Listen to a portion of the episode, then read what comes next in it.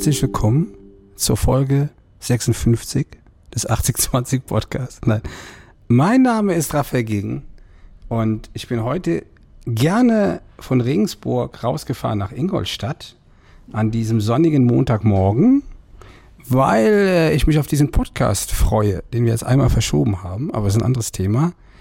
Und ähm, ich wohne in der Nähe von Regensburg, wunderbar, oberhalb vom Nabtal im Grün mit meiner Familie, sehr vielen Tieren aus dem Tierschutz, Katzen, Ponys, Hunden, Pferden. Äh, dann teilen wir uns unseren kleinen Hof mit einer Jugendwohngruppe der katholischen Jugendfürsorge. Ich selber bin, ich werde jetzt 52, bin vom Sternzeichen Rebelle.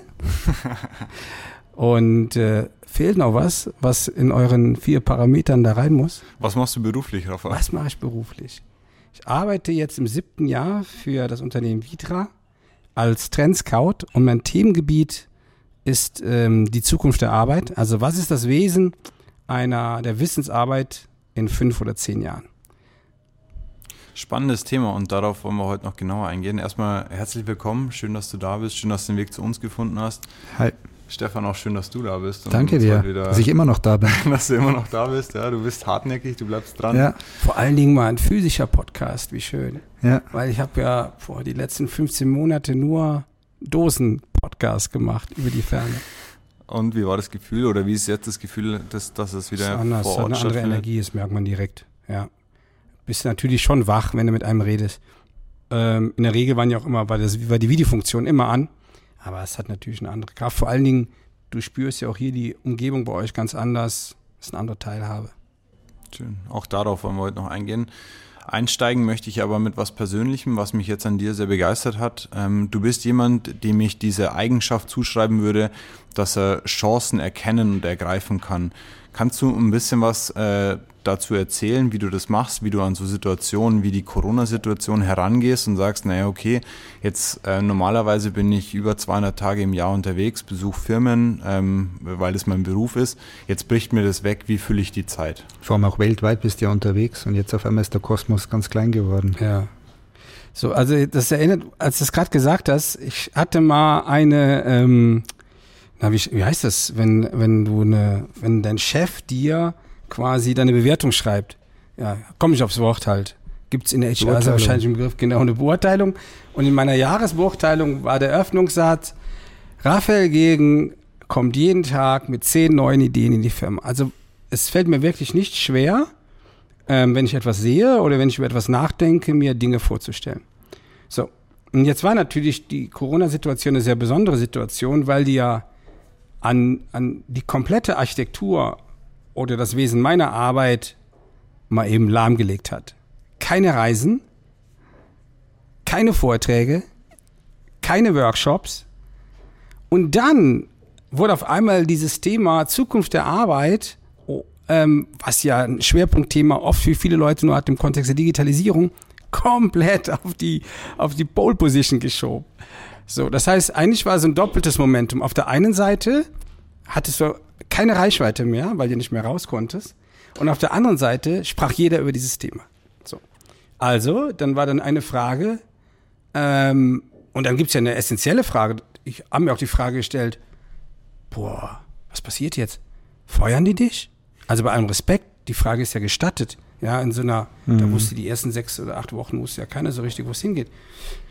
Und dann habe ich einfach gedacht, okay, ähm, jetzt machst mal komplett, äh, baust jetzt so aus Infrastruktur und hab dann ratzfatz Kamera bestellt, Mikrofon, Licht habe ich mir selber gekauft. Dann weiß ich noch, dann habe ich einen 32 Zöller bestellt über Vitra und unser IT-Chef, der sagt dann, ey Rafa, hast du ein, hast ein Budget dafür?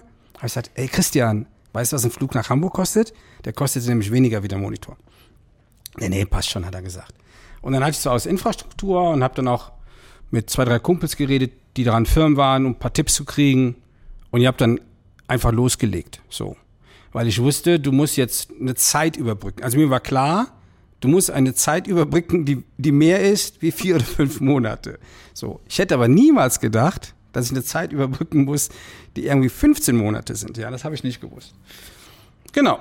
Und, ähm, und dann hast du halt überlegt, äh, mit welchen Formaten sprichst du die jeweiligen Länder an? Und bei mir ist es ja so, ich werde nur dann wirksam, wenn mein Gegenüber, also eine Vitra-Kollegin oder ein Kollege oder ein Kunde, den Hörer nimmt und den Gilgen anruft und sagt, ich brauche dich. Also muss ich ja Programme stricken, quasi wie so Broadcasting Studio. Welchen Content hast du eigentlich für welche Märkte und wie zahlt dieser Content auf das ein, was Vitra tut? Ja, weil ich konnte nicht losgelesen über irgendwas reden.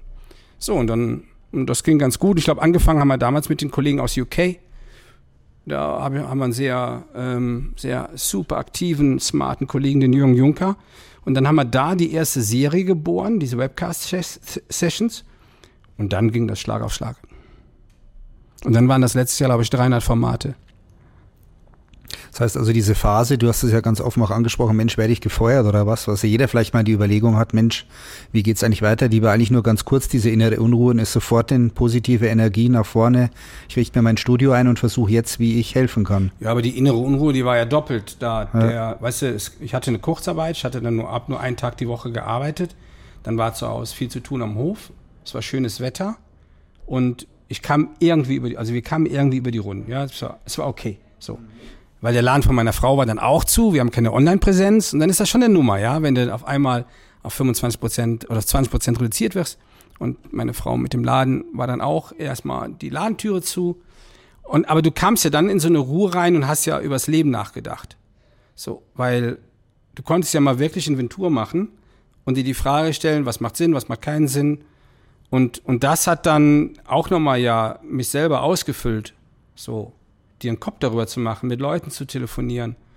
Und, und das hat dann auch geholfen, dich dann, ich sag mal, da so zu positionieren, zu sagen, okay, wo stehst du eigentlich? Okay, was sind mögliche Szenarien, wo könnte das hinführen? Was, was bleibt davon? Was kriegst du nie wieder zurück? Und, ähm, und, und dann schiebst du als Mensch auch die Gesundheit in den Vordergrund, wie so eine Art Alarmmodus. Mhm. Ja, und dann am Ende des Tages muss ich sagen, war das dann relativ schnell ein stabiles System, also diese neue Lockdown oder Zwischenzeit, wie auch immer man die nennt, ja.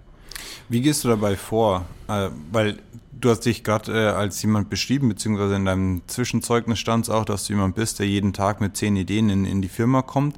Wahrscheinlich, wie viel setzt du davon um? Vielleicht mal damit ein, eingestiegen? Das ist eine tolle Frage. Ich werde ja zum Glück nicht dafür bezahlt oder andersrum die Frage höre ich halt immer auch immer noch, ja, warum leistet sich Vitra ein Trendscout? Oder die Menschen, vor allen Dingen in unserem Kulturkreis, sind zwanghaft darin, dass alles einen Impact haben muss. Und das ist aber Stuss.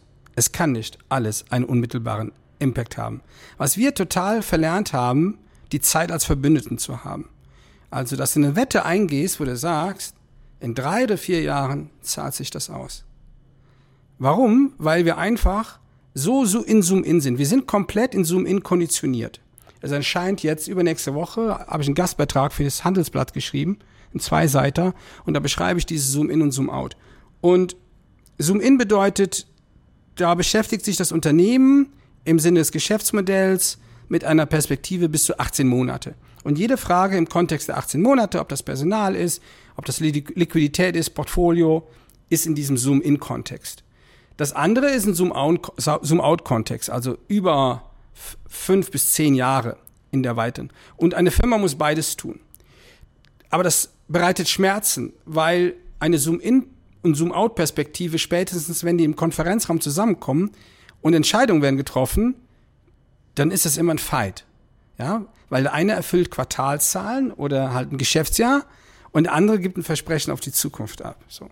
Aus, also haben wir bei Vitra gelernt, dass der Rafa eher Zoom out ist und wir aber auch festgestellt haben, wir unsere ersten Zoom-out-Erfahrungen gemacht haben. Ich bin jetzt bald sieben Jahre da, also haben jetzt viele Sachen gemerkt, die, die ich mal angestoßen habe oder wie auch immer, äh, und die jetzt irgendeine Art wirksam sind. So. Und dann kannst du natürlich viel einfacher damit arbeiten und das auch innerhalb der Firma etablieren. Aber was viel wichtiger ist, dass das Mindset eine Organisation sich verändert. Ich, ich würde behaupten, der größte Beitrag von mir, der, der war es, in der, in der Interaktion mit den Kolleginnen und Kollegen in den Märkten überall auf der Welt und in unterschiedlichen Formaten, dass das dazu geführt hat, dass wir in einem Mindset viel umfänglicher geworden sind. Wir haben die erste Lernreise, diese Learning Journey gemacht. Da war ich ein halbes Jahr bei Vitra. Jetzt, jetzt im Sommer genau sechs Jahre her oder im, im Oktober, im September war das, egal. Die führte uns nach Boston, nach Seattle, nach San Francisco, nach Los Angeles. Ich habe in diesen fünf Tagen für eine Gruppe von 20 Mann 28 Termine vereinbart. Wir haben abends immer, ging es in der Regel in Flieger, ging es in die nächste Stadt. Wir hatten zweimal sogar die gleiche Crew äh, von, von, äh, von Denver nach Seattle, von Seattle nach San Francisco, der Boston-Flug gegenüber Denver. Und, und mit, mit dieser Begegnung, mit dieser Erfahrung von allen Kollegen und Kollegen, die mit waren, das ging ja dann viral in der Firma. Dann wurden die gefragt, was hast du eigentlich erlebt? Und dann sagt er immer, ich kann dir gar nicht sagen, was ich erlebt habe. Ich musste erstmal selber drüber nachdenken. Und der eine hat dann ein Mindmap gemacht, das war dann so groß wie hier diese vier Quadratmeter Fensterscheibe. Der andere hat versucht, eine PowerPoint zu machen. Und das hat dann relativ viel verändert, so nach dem Motto, draußen gibt es so viel zu entdecken und alles das, was wir da draußen sehen, hat einen Impact auf das, was wir tun als Vitra. Ich finde es enorm spannend, weil das ist ja wirklich Mindset, das ich jetzt nicht als typisch für die Deutschen beschreiben würde. Ich glaube, die Deutschen sind zahlen- und quartalsgetrieben. Ich muss meine Ziele erfüllen. Ich das muss Preußische bei den Deutschen Genau. so, aber es gibt ja noch das andere Deutsche.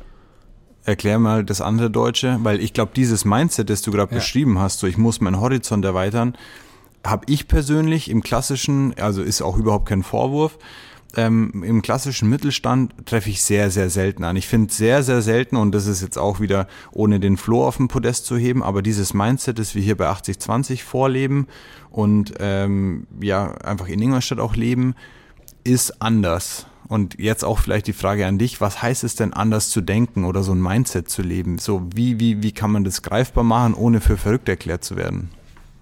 Du sprichst ja eins an, also ich glaube auch jetzt nach der Pandemie oder äh, so hoffentlich auch bald vorbei ist, f- viele schauen ja nach wie vor auf Deutschland, weil der, der Muskel der, der Wirtschaft, und ob das jetzt der Mittelstand ist oder Konzerne, ob das äh, Entrepreneure sind, ob das die Leistungsträger, die von den Unis runterfallen und eine tolle Idee haben, wie auch immer die ist, der ist nach wie vor sehr stark. Und übrigens, das hat mich auch überrascht. Ja? Ähm, man hat ja den Eindruck, jetzt so in dieser Öffnungsphase, hey, die sind alle immer wieder, irgendwie ist jetzt jeder wieder da und, und macht irgendwas.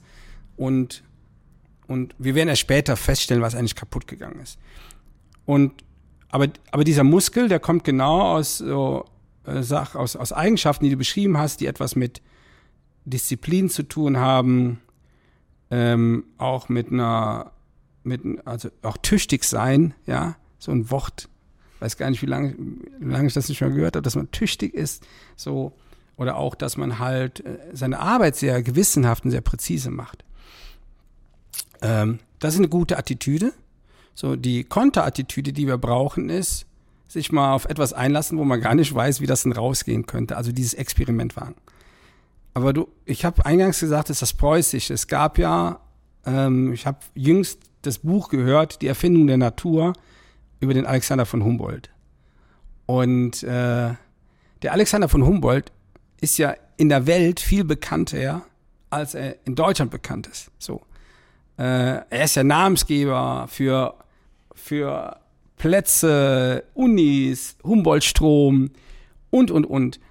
Und dieses Buch, Die Erfindung der Natur, beschreibt im Prinzip sein Leben und vor allen Dingen, wie er auf die Welt geschaut hat. Also er hat alles im Kontext gesehen, Zusammenhänge. Er hat damals schon vor äh, über 200 Jahren gesagt, dass die, der Ressourcenverbrauch, das, was wir heute äh, Zoonosen nennen, also wo der Mensch in die Natur eindringt, ähm, und das dritte Thema ist, ähm, wie wir quasi mit dem Thema Energie umgehen, dass das die großen Herausforderungen sein werden. Ja, hallo, vor 250 Jahren, ja. So, und dann, und er hat, sein letztes Werk, was er fertig gemacht hat, war das Buch Kosmos. Und das Interessante ist, erst später, er hat, das Geld hat er vom König bekommen, vom preußischen König, aber dafür musste er am Hof auch immer antanzen und halt sehr wahrscheinlich Geschichten erzählen. Und nicht in irgendwelchen Salons, äh, konnte er sein in Paris oder in London oder in Berlin. Und ähm, als er dann aber schon älter war und nicht mehr so reisen konnte, hat er halt wieder studieren angefangen. Und die Studenten wussten, wenn Humboldt nicht zur Uni kam, musste er halt beim König antanzen. Aber er hat jeden Tag es nicht versäumt, 50 oder 100 Briefe in die ganze Welt zu schicken, weil er all die anderen Forscher kannte und hat den Fragen gestellt zu Pflanzen, zu also geologische Fragen, zum Wetter und hat dann dieses große Buch, 400 Seiten, kostet 124 Euro, fertig geschrieben. Und wenn du das aufschlägst und wenn du nur drei Seiten liest, dafür musst du kein Biologe oder Chemiker, Naturwissenschaftler sein, dann erfasst dich das total. Und dann denkst du eigentlich, oh mein Gott, wie degeneriert sind wir eigentlich am Ende geworden, weil jeder irgendwie Experte geworden ist, so, ja. Und in diesem Detail und hier nochmal drüber und hier nochmal ein bisschen Millimeter besser. Und es geht gar nicht darum, der K.O. zu sein, es geht darum, halt diesen großen Blick, Zusammenhänge zu verstehen, ja. Das ist genau das Stichwort. Witzig, dass du das jetzt am Ende noch sagst. Zusammenhänge. Ich habe in einem anderen Podcast von und mit dir ähm, gehört, dass du da ein sehr interessantes Buch dazu gelesen hast. Ja, von Wolf Lotter. Genau.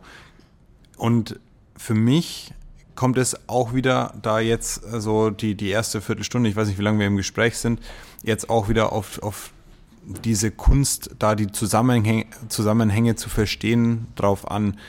Weil, also ja, Zoom in gegen Zoom out hat ja, die, die, die, die zwei Perspektiven kommen ja auch wieder auf einen Zusammenhang zurück.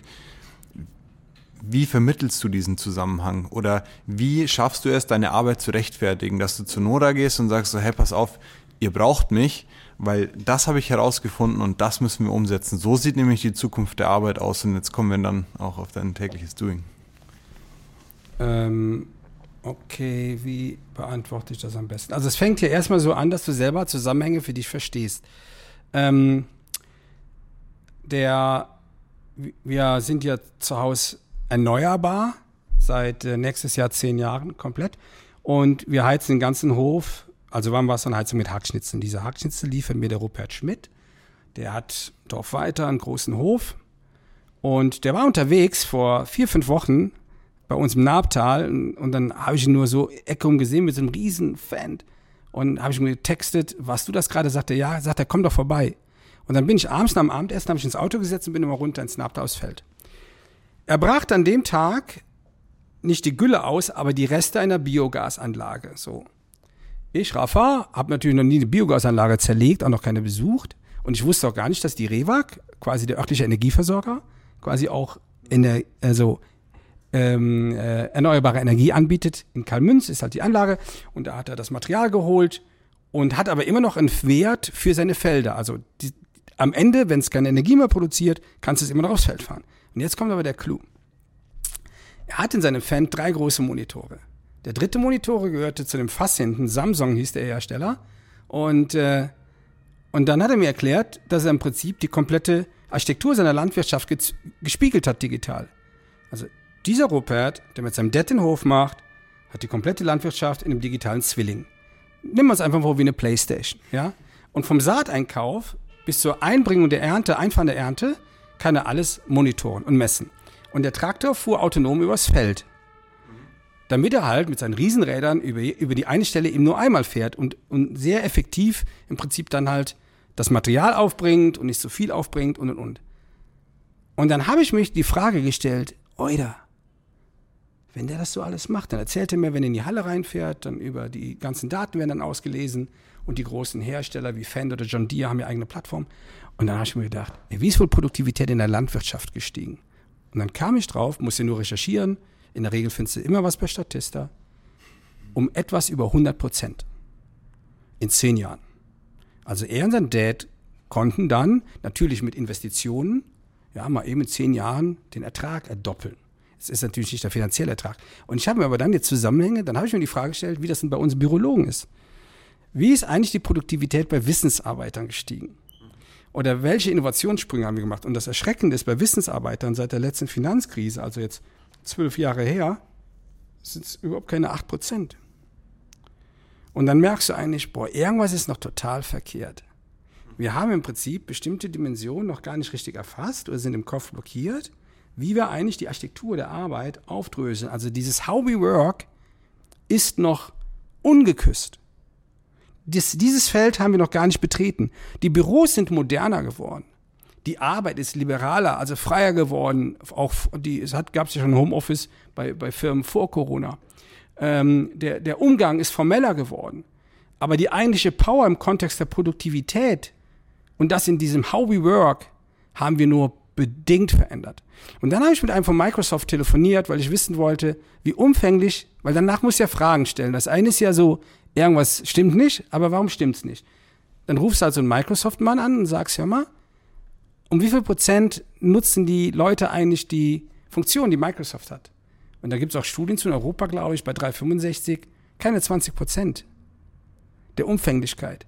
Und damit fängt es eigentlich schon an. Das wäre selber, wenn einem Handwerker einen riesen Werkzeugschrank gibst, aber der immer nur mit den gleichen sechs Werkzeugen seine Arbeit macht.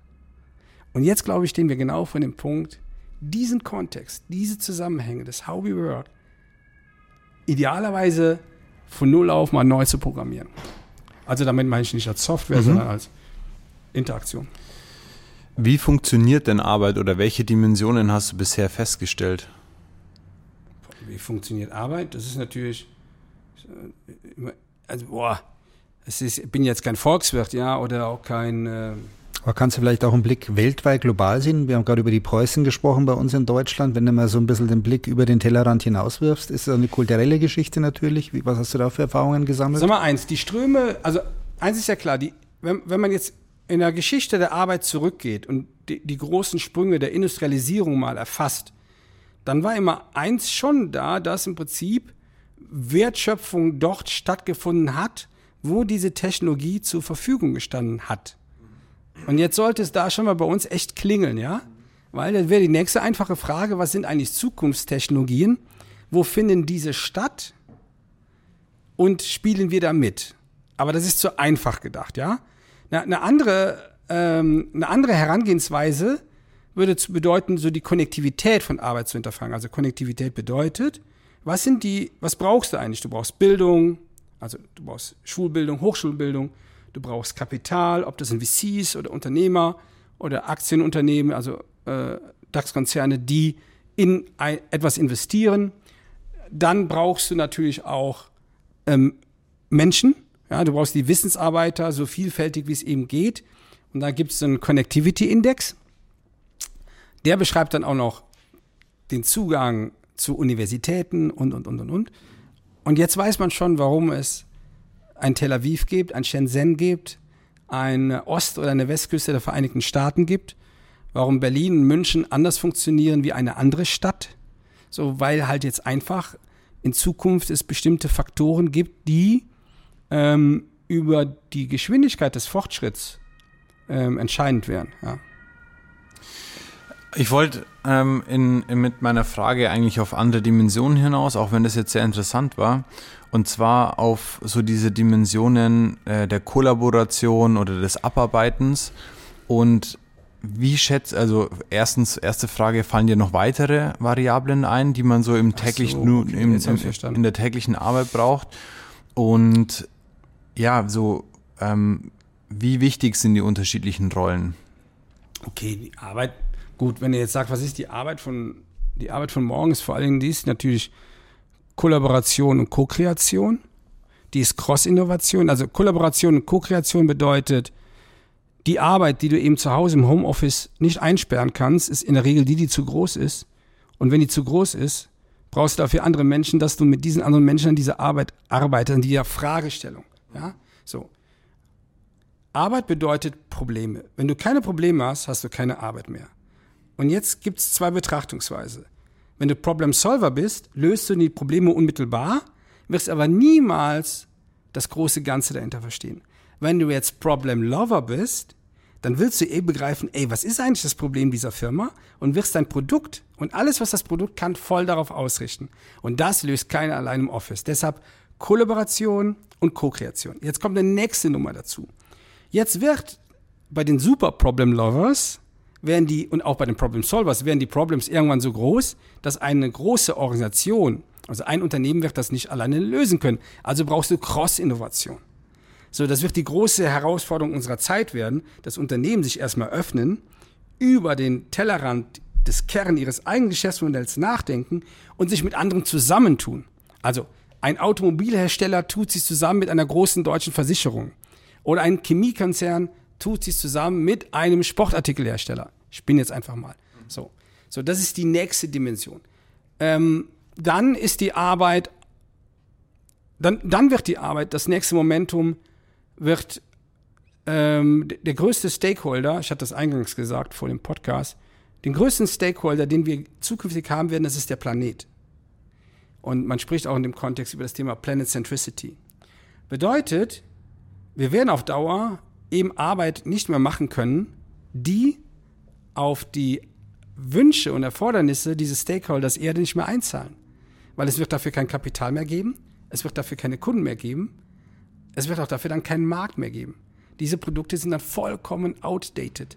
Und selbst alte Industrien, also die, die über viele Jahre über eine alte traditionelle Finanzmathematik funktioniert haben, wie die Immobilienwirtschaft. Gerade die Brand 1 hat so einen Sonderteil zum Thema Schwerpunkt Immobilien.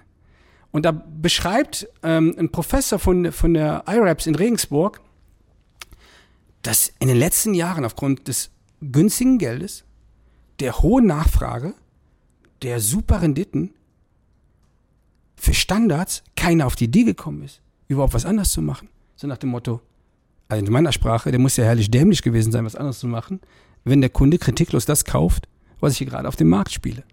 Und das dreht sich jetzt komplett. Gib mal ein Beispiel, welche, welche Produkte werden da outdated sein und auf welche Produkte wird es in Zukunft ankommen? Schau mal nur mal jetzt Fernsehwerbung und du liest überall Verpackung ohne Plastik.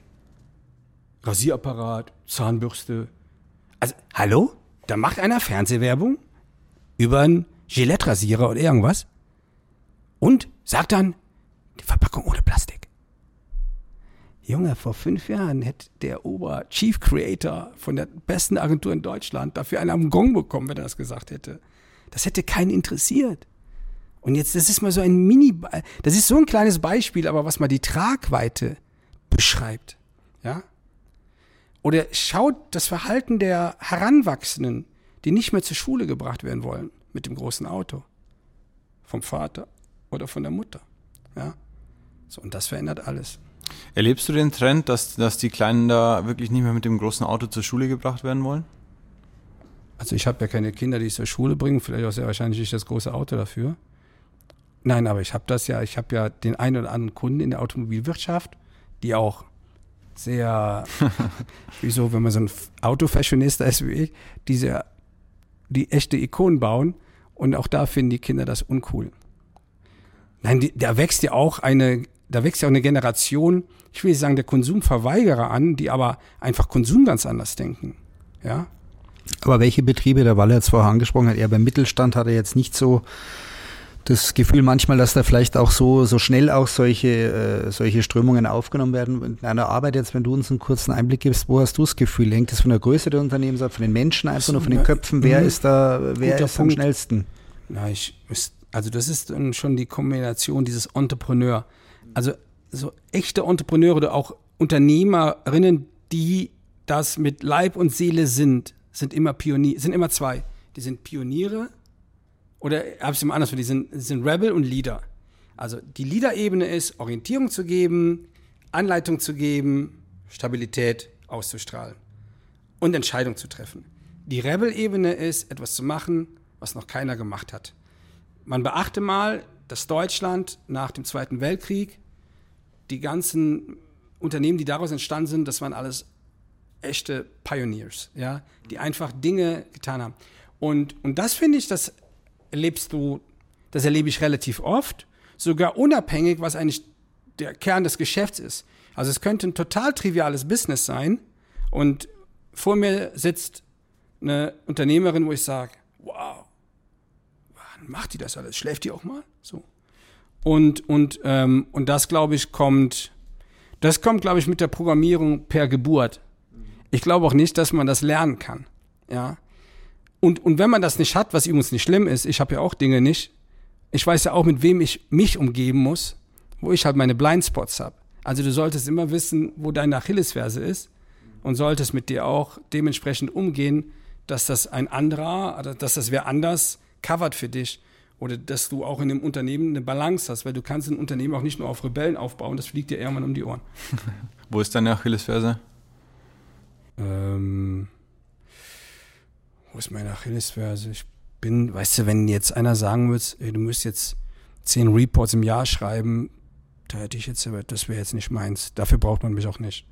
Aber wenn du jetzt sagen würdest, Rafa, du musst den Content ran schaffen für die zehn Reports, dann wäre das ja wahrscheinlich, ja, ich will sagen, kein Problem, aber das ging sehr wahrscheinlich. Okay, sehr schön. In dem ganzen Kontext, welche Rolle spielen da die Büros? Ich meine, du kommst von Vitra. Ich glaube, ihr verdient äh, ein bisschen Geld damit, Büros auszustatten. Ähm, wie es da weiter? Wie sieht die Entwicklung aus? Das ist geil, ich fuhr gerade an einem großen NASA-Sweater vorbei. Irgendwo muss in Ingolstadt auch die NASA sein. Ja, das Büro ist natürlich, also andersrum. Die, die, die Verortung von Menschen spielt ja in der ganzen Geschichte der Menschheit eine Bedeutung. Und die Orte haben sich natürlich verändert. So. Es gibt ja starke Orte, also angenommen, bringen wir ein extremes Beispiel. Angenommen, du bist in Marokko und betrittst in Marokko eine Moschee, äh, also jetzt nicht zur Gebetszeit, auch wenn du überhaupt keine Ahnung hast, wie dieser Glaube funktioniert und wie die Rituale sind, und dahinter ist vielleicht noch eine Koranschule, ist oft so, dann bist du davon total ergriffen. Und also es ist nicht so, dass du einfach sagst, ah, nett hier oder schon ziemlich alt. Du bist einfach dann, Puls geht runter, schaust dir das an, irgendwie ehrfürchtig, ganz anderes Licht und denkst, wow, so. Und jetzt sind wir natürlich ein bisschen degeneriert, weil Städte sind halt nicht so wie der Marktplatz in Marokko oder Häuser sind nicht gebaut wie so ein Riad. Aber in unserer Programmierung in uns drin schätzen wir diese Verortung. Also in dem Moment, wenn du dein Haus verlässt, und das kann man jetzt ja wahrscheinlich sehr gut beobachten nach dieser, nach der Pandemie oder in diesem Ausklingen der Pandemie, wenn Leute jetzt das erste Mal wieder zu ihrem Lieblingsitaliener oder Griechen gehen, äh, oder ähm, gläubige Menschen ihrem Glauben nachgehen, gehen ins Gotteshaus oder du gehst auf einen Fußballplatz, dann wirst du erst wieder spüren, was das eigentlich bedeutet, physisch verortet zu sein. Weil du hast immer zwei Sachen. Du hast diesen Ort und dieser Ort, der hat Erinnerungen, die sind einfach auf dem programmiert, unlösbar, wie so eine äh, Infinity Memory Speicher. Und die zweite Dimension sind die Begegnungen, die du da hast. So, es gibt nämlich ganz wenig auch, die nur ganz alleine wirken. Weil selbst der Ort, wo du den ersten Kuss hattest, da muss ja ein anderer gewesen sein, den du halt geknutscht hast. Sonst, verstehst du so? so. Und das Büro ist einer dieser Orte, äh, wie die Fabrik übrigens auch, als diese Arbeitsorte, weil wir uns vor allen Dingen am Ende der Wirtschaftswunderzeit ganz stark über Arbeit identifiziert haben. Also Menschen haben, also überleg mal, was machst, wenn du heute jetzt Leute kennenlernen würdest, was machst du? So, die Frage zielt ja immer auf das, was du beruflich machst. Und ähm, jetzt hat sich natürlich das, das Motiv der Frage verändert, wie vor 10 oder 15 Jahren. Aber das heißt, Arbeit ist sozialer Status, Arbeit ist Anerkennung, Arbeit ist auch für dich selber ähm, das Gefühl zu haben, etwas, ich will nicht sagen zu leisten, aber ich, auch nicht Daseinsberechtigung, aber es hat mit all dem etwas zu tun. So. Und, und, und jetzt zahlt er dieses Haus darauf ein. Und es ist ja ablesbar, wenn man halt, boah, ich weiß ja gar nicht, wie viele Büros ich schon drin war, aber wenn man in die Büros reingeht, ist ja ablesbar, wann die gebaut wurden, welche gesellschaftliche Zeit gerade da war, was passierte kulturell, was technologisch. Bei Vitra gibt es ja diese tolle Wand, uh, History of Office. Vielleicht kann man über eine Side Note im Podcast, da gibt es einen Link zu, wo man ja sieht, wenn man jedes Jahrzehnt erfasst, ähm, was passierte technologisch, was passierte kulturell, also ob das Bücher waren oder Bands. Und natürlich für uns bei Vitra, was passiert im Design. Und es hatte, es, dieser Klang war immer mehrhaft. Es war nicht ein Interface, es waren ja drei oder vier Interfaces, die einfach übereinander lagen, aber super zueinander gepasst haben. Und da, daran hat dieser Ort Büro und alle Menschen, die ihn bedient haben, wie wir von Vitra, jahrelang für gearbeitet. Aber jetzt ist eins passiert. Dieser Ort hat auf einmal das Monopol verloren für das, was da passiert. Also der Christian Scheier von Adidas, der VP Real Estate, der sagte zu mir vor, vor weiß gar nicht, dieses Jahr, glaube ich, war das, Raphael, das Büro hat das Monopol auf die Arbeit verloren. So hat er es ausgedruckt. Und da steckt natürlich einiges drin, weil jetzt jeder physische Ort um die Gunst eines Menschen konkurriert, der nämlich von überall arbeiten könnte, vorausgesetzt, er kann diese Arbeit alleine und halt mit seiner Kiste irgendwie verrichten. Ja, und, und jetzt geht es darum, halt diesen Ort neu zu denken. Flo hat ja auch mal gesagt in unserer Diskussion damals, ein Satz, der mir auch sehr in Erinnerung geblieben ist, dass dieses Homeoffice uns auch viel Innovation kosten wird, erstmal in den nächsten Monaten und Jahren wahrscheinlich. Wie siehst Logisch. du das? Ja, sehe ich genau. Das ist genau die Konsequenz, die du angesprochen hast eigentlich. Ja, nein, das ist auch so, weißt du, der, ähm, gerade eben kam in den Nachrichten der Tim Cook, der war ja noch nett, der hat dann gesagt, montags, mittwochs und donnerstags sind wir alle im Büro. Also dienstags und freitags nicht. Daraufhin haben dann, ich glaube, 80 MitarbeiterInnen bei Apple einen Brief geschrieben im internen Portal auf Slack und den haben 230.000 Leute, 230.000 Meister kommentiert worden. Und The Verge hat das jetzt veröffentlicht. So. Und jetzt merkt man eigentlich schon, wie die Debatte zu führen ist. Weißt du, Kaspar Rohrstedt von Adidas sagte, bei uns ist Arbeit Mannschaftssport. Weil die Art der Arbeit, die man macht in der World of Sport, eine Arbeit ist, die du in der Regel nicht alleine lösen kannst. So. Und jetzt geht genau dieses Spannungsfeld herauszufinden. So, was, welche Arbeit ähm, kann man eigentlich nicht alleine machen? Und ich, eine Fahrt von mir zu Hause zu Vitra sind 505 Kilometer. So. Aber ich fahre die gerne, weil, es kommen immer mehr Leute, auch Kolleginnen zurück, wenn ich da durchgehe, treffe ich ja immer wen wieder oder sehe in der Marketingabteilung zum Beispiel die Scripts fürs Club Office, was wir jetzt vorstellen. Und dann kann ich da mal hingehen und kann mir die durchlesen und treffe mal wen und sage, ey, ist ja super, wer hat das gemacht? Ja, das war die Magali und so und so. Und hey, Entschuldigung, das kannst du nicht auf Teams-Plattform oder Zoom, das kannst mhm. du gar nicht abbilden. Mhm. Ja. Und, und es gibt ja noch ganz andere Sachen. Wenn die Ultra-Problem-Lovers, das, das Thema wirst du aktuell nicht virtuell abbinden können. Du brauchst aber beides. Die, die Kunst ist ja, sich gedanklich sich vorzustellen, was ist die beste physische Architektur der Arbeit und warum? Und was ist die beste virtuelle Architektur der Arbeit und warum. Wie schafft man es aber trotzdem, diese beiden ja, Pole miteinander zu vereinen, dass man sagt, okay, wir haben jetzt Leute im Homeoffice, aber wir haben natürlich auch hier Büroräume, die einerseits ein, zwei Euro kosten, wo man sagt, als Unternehmer hat man da eine Investition, ähm, die man ja auch äh, gegenüber seinen Partnern oder Gesellschaftern irgendwo rechtfertigen ja. muss. Ähm, und ja, trägt es überhaupt zum Unternehmenserfolg dann bei?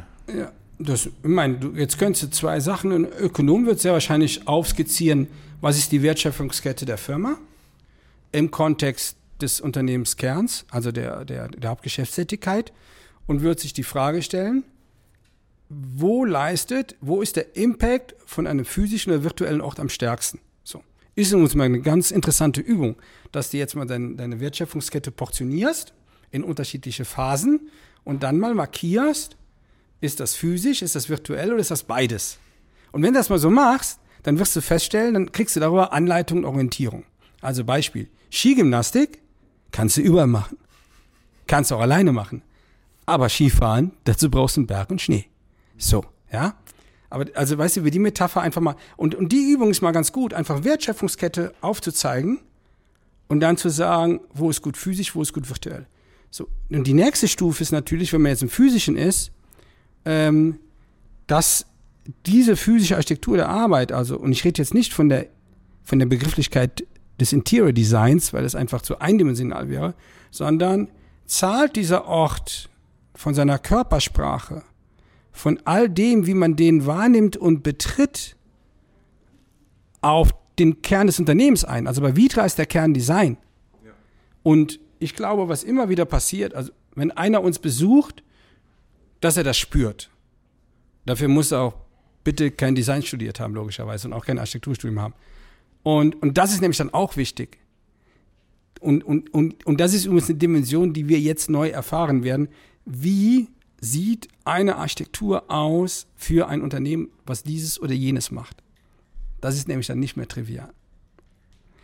Weil er muss gegen die Coworker, gegen die Bars und Restaurants in der Umgebung des Mitarbeiters, mit denen konkurriert er jetzt. Und wenn sein Ort das nicht drauf hat, werden die Leute halt, wie bei Tim Cook, vielleicht nicht nur Montag, Mittwoch und Donnerstag kommen, sondern vielleicht nur noch Montag. Also es ist sehr stark auf das jeweilige Unternehmen getrimmt, Logisch. wie die Büroräume ähm, tatsächlich und, aussehen. Ja, und, und, dazu ein Punkt. Viele Leute sagen dann, ja, wie macht der das, wie macht der das? Also Bench Learning ist, by the way, zum Thema Problem Solving oder Kontexte verstehen, immer eine gute Übung. Aber Bench Learning bedeutet nicht kopieren. Bench Learning bedeutet echte Exploration. Also wir hatten das vor mit der Shenzhen-Reise. Auch wenn du sagst, ich bin ja gar keine Supply Chain und ich mache das gar nicht, aber über einen anderen Kontext, wie mit dem Robert Schmidt und seinem Traktor, seinem Superfan, zu begreifen, anderer Kontext, Dinge zu verstehen. Und ich lade heute Unternehmen dazu ein, dass sie einfach ein weißes Blatt Papier nehmen und sagen, wenn wir heute neu anfangen würden, was wäre für uns eine wünschenswerte Zukunft der Art und Weise, wie wir zusammenarbeiten? Was wäre eine wünschenswerte Zukunft für die Art und Weise, wie Leadership ist? Und wie nutzen wir bestmöglich den physischen und virtuellen Raum und wie ist er dann eigentlich? Aber das vom weißen Blatt Papier. Und dann hat man nämlich ein Gefühl dafür, wie gut dieses Unternehmen auf sich selber resoniert und sich spürt. Oder auch mal was wäre, wenn Fragen zu stellen und darüber zu erfahren, was ist eigentlich so eine Art, was, wie, wie ist eigentlich dieser Möglichkeitsraum, können die den überhaupt noch betreten? Oder denken die dann nur in Quadratmetern Mitarbeiter und Mietzins und Quark, Quark, Quark? Wenn du jetzt, wir können es ja mal konkret machen, ich würde es gerne anhand äh, von unseren Büroräumen äh, durchspielen. Ähm, ich würde uns als da fortschrittlich bezeichnen. Jetzt hast du im Vorgespräch so ein bisschen mitbekommen, was wir machen, also ein bisschen Automotive Consulting, ein bisschen Marketing, ein bisschen Kommunikation, dafür ist der Stefan da. Passen da die Büroräume oder wenn du, wenn du die betrachtest, so, wa, was denkst du, wie wir zusammenarbeiten? Find, nein, nein, ich finde, hier passt schon sehr viel. Also ich würde mal sagen, man muss auch jetzt fairerweise jetzt, es ist, es ist ja der Zeit geschuldet. Also selbst ihr wart vor Corona schon ziemlich fit, wenn man das so sieht, ja, was hier passiert ist. Und viel von dem, was hier passiert ist, hält auch, also begleitet euch auch in die nächsten, locker in die nächsten fünf Jahre einer neuen Zeit. Das Einzige, was ich finde, was ihr noch braucht, ist so die ISS. Ihr braucht, euer Thema hat ja eine enorme Komplexität, das, was ihr macht. Ihr macht ja nicht nur eine, eine, eine Beratung. Das, was ihr macht, greift ja mehrdimensional in eine Wertschöpfungskette eines Unternehmens ein. Da ist ja meine Übung gerade von Microsoft 365 noch einfach. Wie viel Tools nutzen die Leute eigentlich davon? Also ich, ich sag mal so, ihr macht ja, baut ja große Ökosysteme. Oder andersrum. Ihr befähigt zukünftige Ökosysteme mit dem, was ihr tut. Nicht nur mit eurer Beratungsleistung, sondern auch mit der Implementierung von Software-Applikationen und und und. Und dazu braucht ihr eigentlich so einen Raum, der muss so sein wie die ISS. Warum wie die ISS? Dieser Raum, ey, in dem kannst du alles machen. Und wenn du etwas da nicht machen kannst, dann mangelt das echt nur an deiner eigenen Kreativität. So, weil der Raum, die ISS lässt alles zu. Dann basiert ihr darauf, dass die Super Exploration ist. Menschen aus unterschiedlichen Ländern, ja, die unterschiedlich sein können, teilen sich einen engen Raum und arbeiten dort an Forschungsmandaten, die man bekommen hat. Und, und diese Forschungsmandate haben alle eine Zoom-out-Perspektive.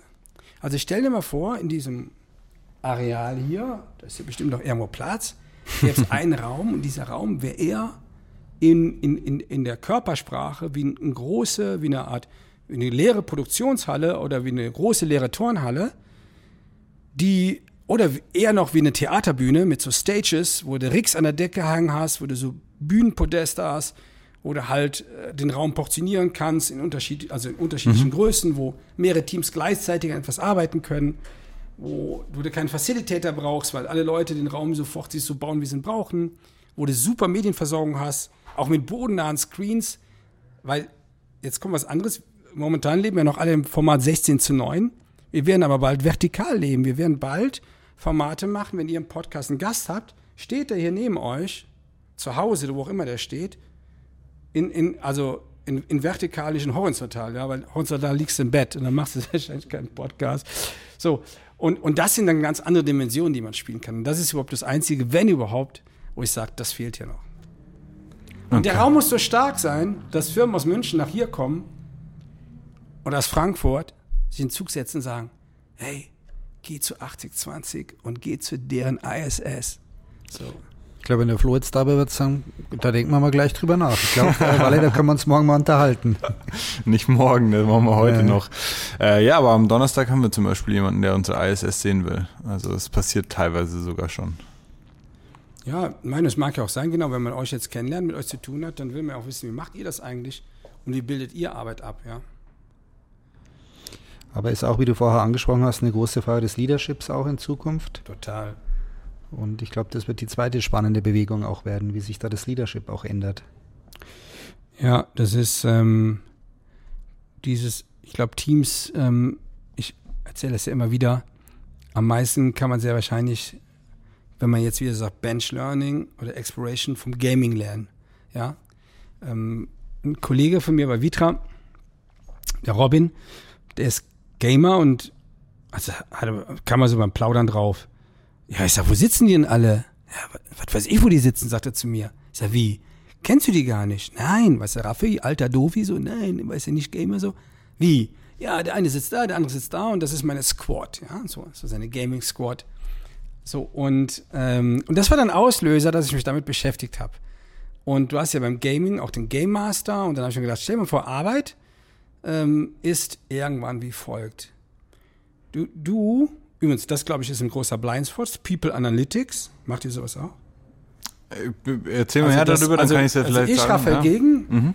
zu mir gibt es ein Profil. Mhm. Also Raphael Gegen hat die in die Skills, kennt die in die Sprachen, das ist eine klassische Schulausbildung, hat die in die Projekte gemacht. Skills jetzt im Arbeitskontext. Ja, im also du kannst Arbeitskontext. Videos Nein, nein, ja, schneiden auch, kann, ja, auch- kann ja auch anderer Kontext sein. Es gibt ja Skills, die so wie auch, die, die sind ja nicht, also wenn Em- Empathie zum Beispiel, Mhm, okay, du ja. bist ja nicht privat empathisch und beruflich ein Arschloch.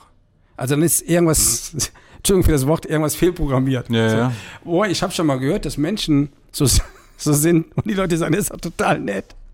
So, weißt du, wenn man mal eingeladen ist zum Geburtstag, das ist der Kollege, das ist ja total nett. Ah, was? Echt? Egal. Doch, Ähm, ja, stimme ich dir zu. so, aber, aber jetzt, wenn du jetzt sagst, äh, People Analytics, Mhm. Es gibt so Software-Tools, zum Beispiel StarMind aus Zürich, ein Startup oder Humanize. Da geht es darum, dass du, wenn du jetzt eine Frage schon stellen würdest, ähm, in, in, in diese Maschine rein, also in diese Plattform, Mhm. kriegst du automatisch Leute adressiert, die die beantworten könnten. Mhm. Oder angenommen, du hast ein Projekt, dann macht das, macht die Maschine, bitte nicht falsch verstehen, wenn ich Maschine sage, so eine Art Empfehlung für ein Stuffing des richtigen Teams. Mhm. Und auf Dauer, also, und jetzt wieder Zusammenhänge. Eins ist doch klar, wenn die Zukunft Kollaboration, Cross, Kollaboration, Co-Kreation, später Cross-Innovation ist, dann haben wir doch einen Blindspot und das ist, wer kann eigentlich was und wer ist eigentlich was von den MitarbeiterInnen. Also, bedeutet das zwangsläufig, dass du People Analytics in deiner Firma etablieren musst, mit wem auch immer. Die Accenture-Leute zum Beispiel, auch die Leute, die nutzen StarMind. Bei Accenture heißt das Sherlock. Ja, wie Sherlock Holmes, ja. Ähm, und, und dann denkst du schon so, ey, ja, eh klar. Weil wenn du in der, wenn, wenn du in, in einer größeren Geschwindigkeit mit unterschiedlichen Projekten zu unterschiedlichen Zeiten, wenn du die handeln musst, wie jonglieren musst, dann musst, dann, dann kann man nicht sagen, der Müller macht das. Oder die Frau Meier macht das. Ich finde es enorm spannend, weil wir machen People Analytics zu einem Teil. Flo hat es ja eingangs auch angewähnt, dass wir äh, agil aufgestellt sind. Das heißt, wir sind nach Expertisen, nach Fachexpertisen aber eigentlich nur gegli- gegliedert.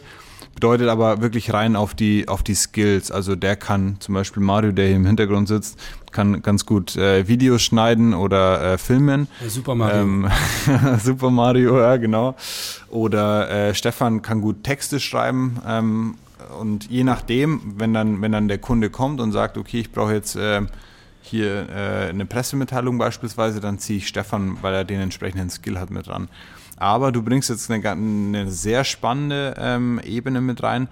Natürlich, wenn ich weiß, dass der Stefan wenig empathisch ist und ich aber genauso weiß, dass der Kunde ein, ein hohes Maß an Empathie eigentlich benötigt, dann ist es anscheinend eine Fehlbesetzung und dann ist der Projekterfolg wahrscheinlich gefährdet, obwohl Stefan rein fachlich gesehen ja der richtige Mann wäre. Das heißt, das werde ich mal ansprechen ähm, und bei uns ein bisschen vorantreiben. Aber, aber nur zu dem Thema jetzt wieder. Wenn du heute Zoom Out bedeutet auch, dass du dir immer den Kopf machst, was sind Future Markets? Also egal, wa- was der Kern deines Unternehmens ist und was du tust, dann musst du immer die Frage stellen, was sind Future Markets? Und aus Future Markets heraus entstehen automatisch Future Jobs. Und aus Future Jobs heraus entstehen immer Future Skills. Wir machen, aber wir denken gar nicht so. Weißt du, wir, wir sagen dann, nehmen wir das Thema Agilität. Jetzt glaubt man, wir müssen jetzt agil werden. Angenommen, du wärst jetzt ein Spezialmaschinenhersteller mhm. für ach, sagen wir, die Wellpappenindustrie, ja. Dann würdest du sagen, okay, hält's ja wahrscheinlich noch eine Weile, weil im Fernsehen haben wir ja nur gehört, keine Kunststoffverpackung, aber keine Papierverpackung haben wir nicht gehört. So. Mhm. Aber stell dir mal vor, keine Verpackung kommt. Also auch einer, der so einen Job jetzt hat, muss sich im Thema Future Markets sich vorstellen, was sind eigentlich Future Markets, wie die Caring Economy oder die Green Economy und spielt da eine Rolle. So. Und, und so richtest du Firmen aus. Also aus diesem weiten Blick, aus wirklich so einem Panorama heraus und nicht aus der Schreibtischperspektive, oh, wir müssen an der Stelle agiler werden. Weil dann äh, die Frage war, warum? Mhm. So.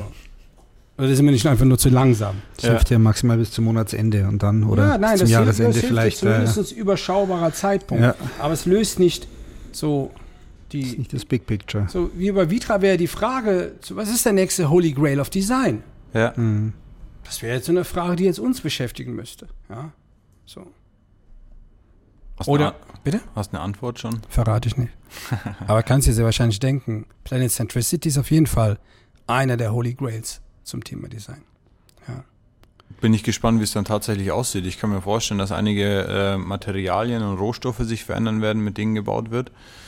Ähm, aber es bringt uns auch zu, noch zu einem ganz guten Thema. Ich wollte dir noch ein paar Informationen. Jetzt zum Zeitpunkt der Aufnahme steht das neue Club Office ja die, die Enthüllung noch bevor. Ähm, fließen da schon einige Momente ein oder kannst du schon ein bisschen was spoilern? Ja, ich sag mal, das, das Club Office ist ja, man muss wissen, das entsteht ja bei Vitra ähm, in der oder an der Produktentwicklung dran. Die Produktentwicklung ist ein, ein wirklich cooler Chatbau, gar nicht so alt. Also Chatbau für die, die nicht aus der Architektur kommen, das sind diese gezackten Dächer, damit das Licht schön eigentlich in eine Fabrikhalle reinhält, fällt, aber dafür ist es einfach viel zu klein. Und im Chatbau ist unsere Produktentwicklung untergebracht. Das fängt an mit äh, den Designstudios, also in den, das sind große Räume, lichtdurchflutet, die mit denen man dann, wenn die Designer physisch zu Gast sind, über das jeweilige Produkt in unterschiedlichen, ob das Materialitäten, Verbindungen, Produktaussage, egal, bespricht.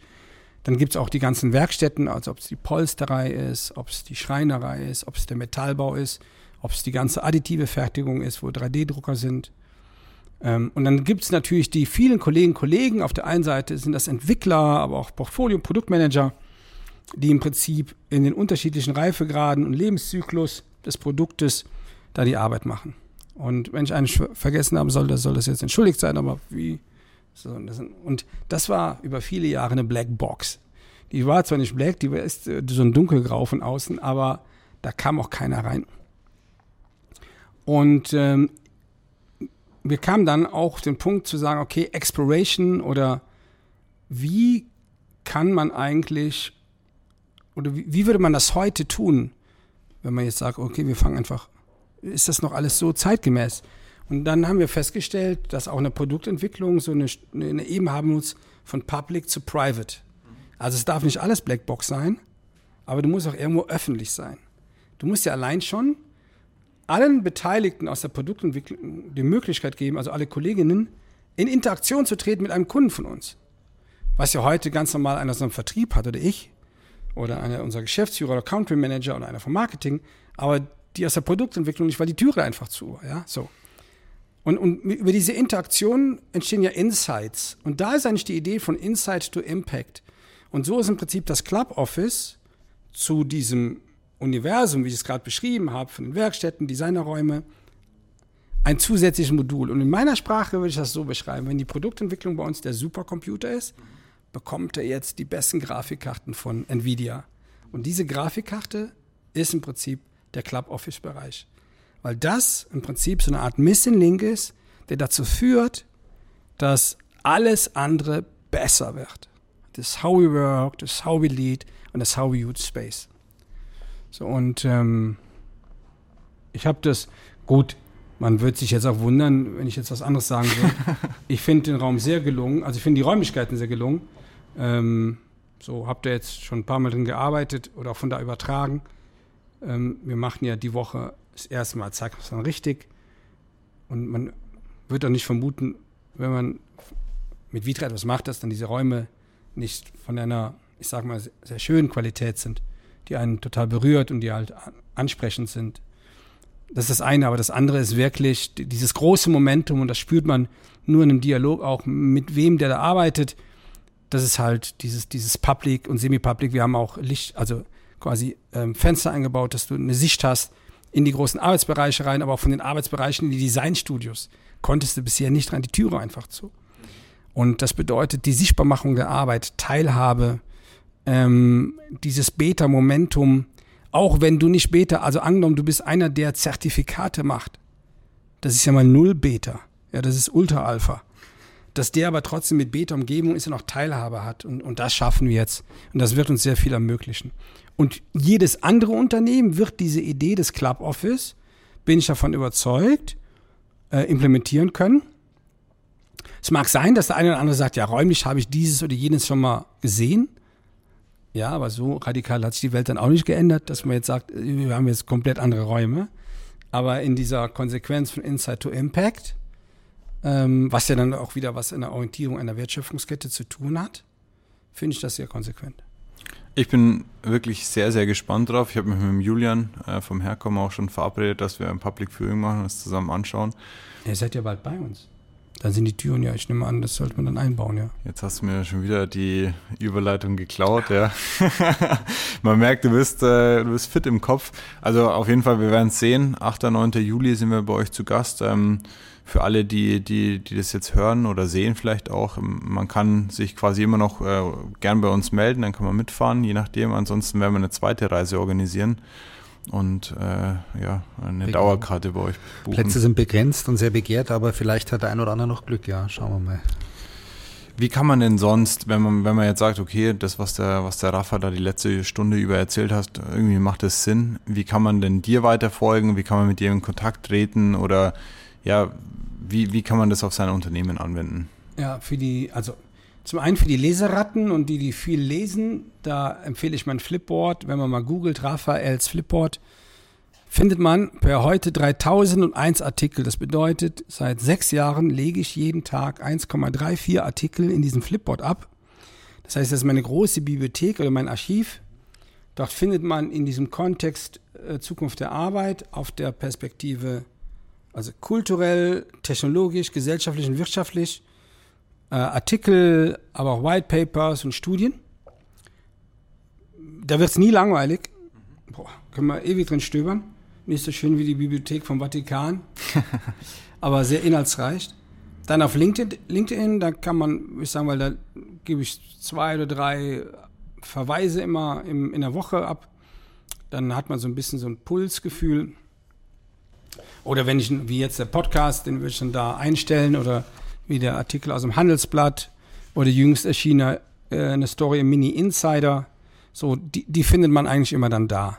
Mhm. Und das andere, es gibt natürlich auch Unternehmen, sag mal, das, aktuell arbeite ich mit, mit, also mit deutschen Mittelständlern, aber auch mit, mit einem der großen deutschen Technologiekonzerne zusammen, sehr umfangreich, die ähm, dann einfach glauben, dass äh, mit der Grafikkarte Raphael, den Supercomputer Firma, nochmal anders aktivieren können. Und oft sind das nur Mandate, die quasi nur zu diesem Impuls, zu diesem Momentum Provoke, Explore und Discover führen. Und das geht dann in der Regel, schreiben die mich an oder schreiben die Vitra-Kollegin an und sagen, macht ihr das auch für uns? Geil. Schon mal, also von meiner Seite aus, vielen Dank für deinen Input jetzt an der Stelle. Ich weiß nicht, Stefan, hast du noch Fragen? Ganz herzlichen Dank. Ja, was mich noch interessieren würde, so ein bisschen auch am Ende entgegen, ähm, wer, wo ist für dich die größere Challenge? Intern, dass du mit deinen Chefs quasi die, die neuen Trends besprechen musst und deinen Input geben musst oder eher, wenn du beim Kunden bist und da richtig in die Diskussionen einsteigst?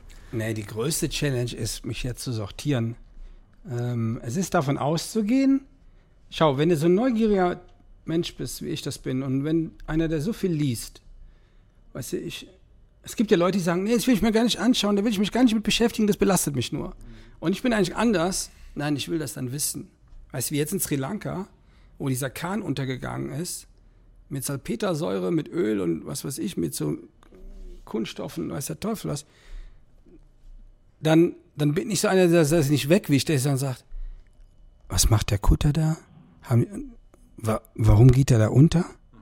Wie, so, also das ist jetzt mal so nur, sondern wie gehe ich mit Nachrichten um? Also weil das jetzt eine Nachricht von, die ist ja schon seit ein paar Tagen in den News. Und das andere Thema ist aber, ich hatte eingangs erzählt, die, ähm, die, die, die Kommission vom Nobelpreis, also diese Art ständige Kommission, hat, äh, trifft sich regelmäßig und im letzten Summit haben die dann am 29. April ein Papier veröffentlicht, findet man im Internet auch, ähm, wenn man danach sucht, wo die jetzt darauf hinweisen, dass wir eigentlich nur noch diese Dekade Zeit haben. Also wenn wir wirklich den Stakeholder Planet ernst nehmen und wenn man sich die Kinder anschaut, die man hat, die heranwachsen und vielleicht schon die Enkelkinder, sollte man sich die Frage stellen, welche Welt diese Kinder dann vorfinden in 10 oder 15 Jahren.